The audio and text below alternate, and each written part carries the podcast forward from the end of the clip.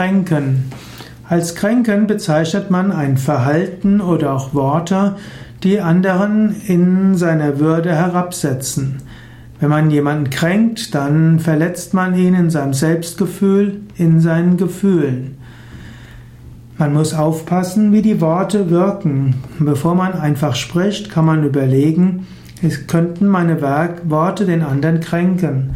Im Yoga gibt es das Ideal von Ahimsa, nicht verletzen, in Gedanken, Worten und Tat.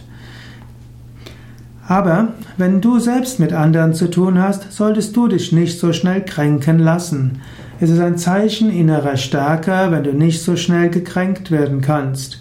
Und wann immer du dich gekränkt fühlst, dann überlege, warum, nicht was hat der andere falsch gemacht, sondern im Sinne von, wo identifizierst du dich?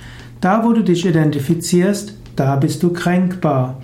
Da, wo du verhaftungslos bist, da macht dir auch nichts aus, wenn jemand anders äh, dort etwas sagt. So sei denen dankbar, die dich kränken. Sie sind deine besten Lehrer. Sie zeigen dir, wo Identifikationen und Verhaftungen sind und wo du an dir arbeiten kannst und solltest.